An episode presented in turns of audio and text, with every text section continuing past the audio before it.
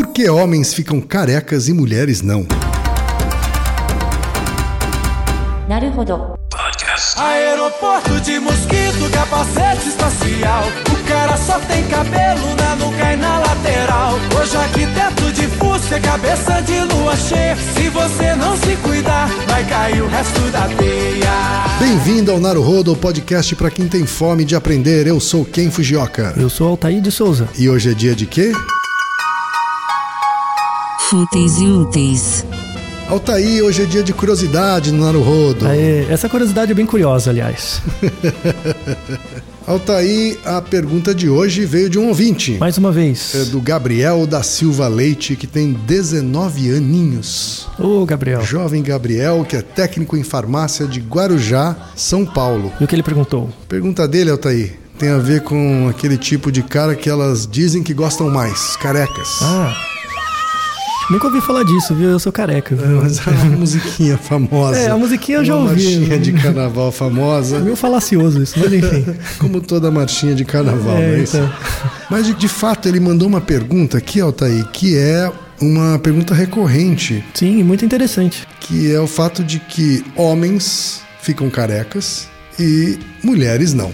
Né? Uhum. Obviamente, a gente está excetuando aqui os casos em que as pessoas estão submetidas a algum tipo de tratamento e aí tem perda de cabelo. Uhum. Claro. Mas, naturalmente falando, Uhum. a gente vê homens carecas, mas não vê mulheres carecas. Uhum, exatamente. Então, minha pergunta é: qual é a explicação da ciência para isso? Então, Gabriel, aliás, obrigado pela pergunta. É uma pergunta muito interessante porque ela abre espaço para. As pessoas acham que essa é uma pergunta trivial, mas do ponto de vista biológico ela é muito importante. Ela abre campo para vários estudos. E me chama a atenção o fato de você, com 19 anos, já estar preocupado com isso, né? Então, não sei, mas enfim, vamos tentar te ajudar em relação a isso, tá?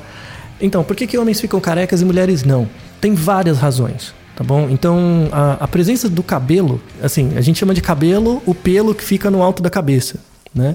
E pelos, os pelos que ficam em outras partes do corpo que não na cabeça, né? E barba, o- os pelos que ficam no rosto, né? Fora da, na parte de baixo do- da cabeça. Sim. E uma coisa interessante é que as pessoas ficam pensando muito nisso. Ah, ele é careca ou não, né? Perdeu o cabelo ou não.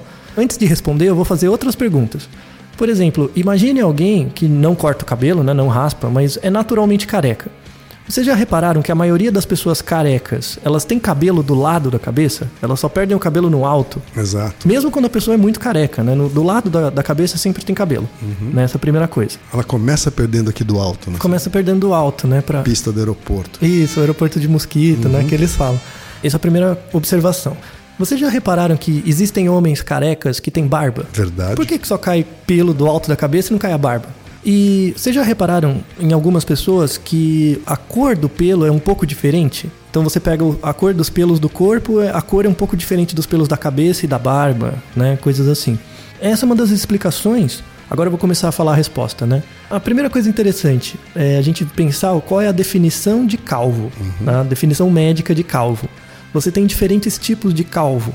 Assim, eu vou excetuar as doenças. Então, tem uma doença que é a calvície crônica, que aí a pessoa não tem nenhum cabelo, que chama alopécia. Alopécia é quando a pessoa não tem nada, tá? Mas excetuando esses casos de pessoas normais, você tem basicamente três tipos de calvície. Você tem aquela calvície que são as pessoas que têm entrada, né, os homens que têm entrada.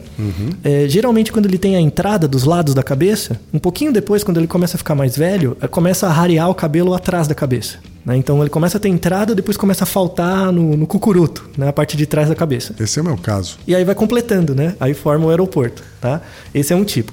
Tem um outro tipo que é a pessoa que ela não é, entre aspas, careca. Na verdade, a testa dela vai crescendo, sabe? Que é o meu caso, né? A testa vai crescendo. Então, não cai cabelo atrás, né? Mas o cabelo da frente vai caindo, vai saindo, né?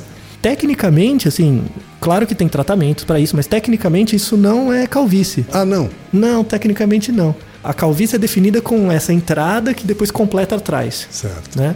E você tem a calvície mais recorrente, que é a pessoa que desde a infância, desde a adolescência, né, ela já tinha pouco cabelo. Então ela fica calva muito cedo. Todo mundo teve um amigo assim, né, dos três tipos, você já consegue imaginar bem.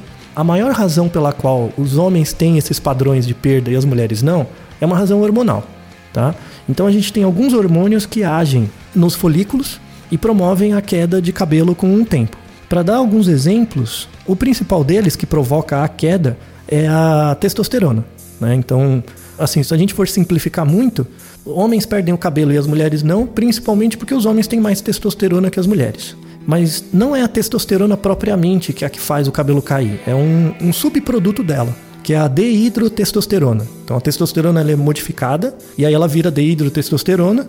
Essa deidrotestosterona ela tem uma propriedade muito interessante. Quando ela vai para os pelos da barba, então quando esse, esse hormônio chega na barba, o pelo cresce. Só que quando ele chega no alto do cabelo, o pelo cai. Entendi. Então, como é possível o mesmo hormônio faz o pelo cair de um lado e crescer do outro? É muito interessante. Na verdade, isso tem uma, uma razão evolutiva por trás disso. Então, a, a propriedade dos folículos da barba é diferente da propriedade dos folículos do cabelo. E aí tem hipóteses evolutivas para isso, né, que não, não são comprováveis diretamente ainda, Qual, por exemplo, Walter? uma hipótese interessante é a seguinte: é hipotético, tá? Não é pra você sair falando. Você pode falar na balada de zoeira, tá? Mas é, tem muita discussão sobre isso ainda. Mas uma hipótese é assim: olhando os nossos parentes, nossos primos, né? Os, os chimpanzés principalmente. Pega um chimpanzé que é um macho alfa, que é o principal macho do grupo. Ele, em geral, é careca e a- ele tem muito pelo onde é o queixo dele, né? Esse padrão de rosto do macho alfa é o padrão que exerce maior dominância sobre os outros machos. Isso vale para bonobo, vale para chimpanzé, gorila também, se não me falha a memória. Então parece que você ter pouco cabelo no alto da cabeça, mas muita barba, isso deixa o seu queixo grosso, deixa o queixo mais largo. Isso dá uma sensação maior de dominância. Tem trabalhos que mostram também que, por exemplo, mulheres no período fértil, elas tendem a, avaliando fotos, né? Quando, quando a mulher está no período fértil, sem tomar pílula, nada, elas acham homens que têm esse padrão, né? Mas com cabelo ralo E e, barba? com barba mais atraentes no período fértil do que fora. De novo, essas são evidências circunstanciais. Claro que não tem uma, uma relação de causa e efeito direta.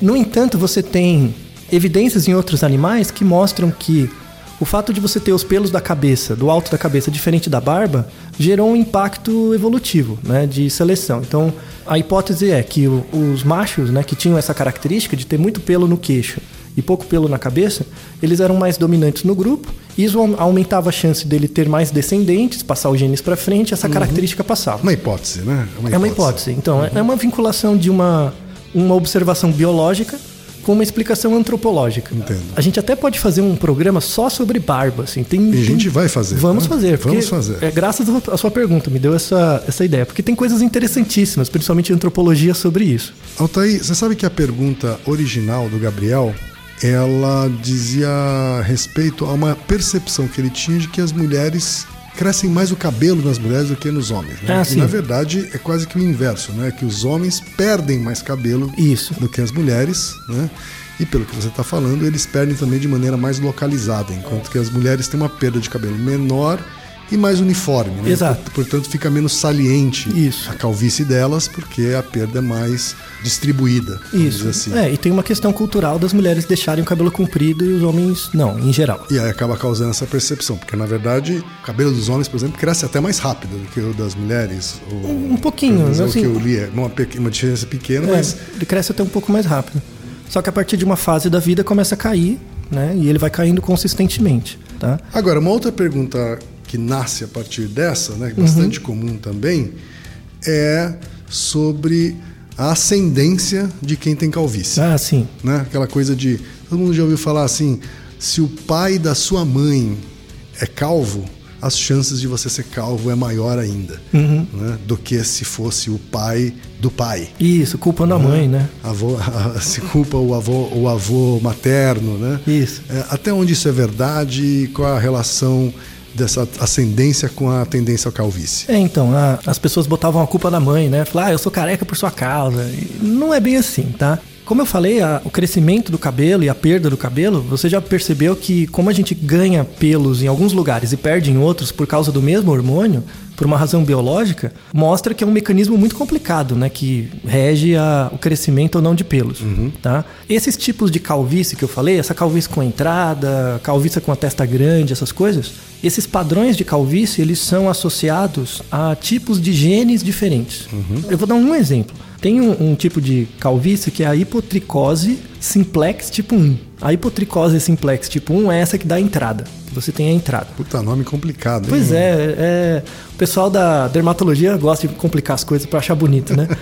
É, um grupo de genes responsáveis por essa calvície, ela está no cromossomo 18, que não tem nem nada a ver com o cromossomo X. Ou seja, ele não é passado pela mãe, né? É, se deve a outras coisas. Pode ser passado pelo pai, por exemplo.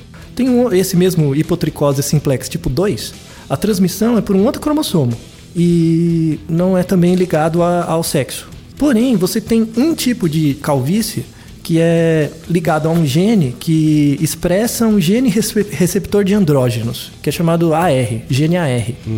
Esse gene AR, que é um caso particular de calvície, ele está no X, esse sim, então, está relacionado com a ascendência pela mãe. pela mãe, ou seja, do avô materno. Se você tiver dúvida, recomendo que você ouça o capítulo do Naruhodo dos gatos. Gatos de três cores são sempre fêmeas, porque os gatos são parecidos com a gente, né? Então a gente tem. Os homens têm um gene X e um Y, um cromossomo X e um Y, e as mulheres 2X.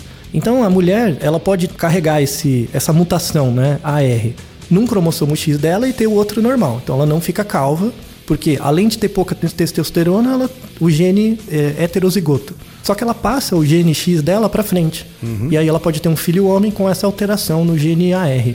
Né? Então é um caso muito particular. Esse caso de mutação do gene AR, para vocês terem uma ideia, ele é responsável por mais ou menos 7% dos casos de calvície. Ou seja, uma pequena minoria. É, a grande maioria é causada por outras. Pode vir do seu pai, pode vir por outras fontes. Então parem de culpar sua mãe e parem de culpar o avô materno também. Isso, é deixa, Eles, deixa eles em paz, tá? Você não tem razão nenhuma, não. Tá legal. Gabriel, espero que a sua pergunta tenha sido respondida aqui no Naruhodo. Muito obrigado, viu? E Naruhodo, ilustríssimo ouvinte. E lembre-se, aqui no Naruhodo, quem faz a pauta é você. Você discorda do que ouviu, tem alguma pergunta, quer compartilhar alguma curiosidade ou quer lançar algum desafio?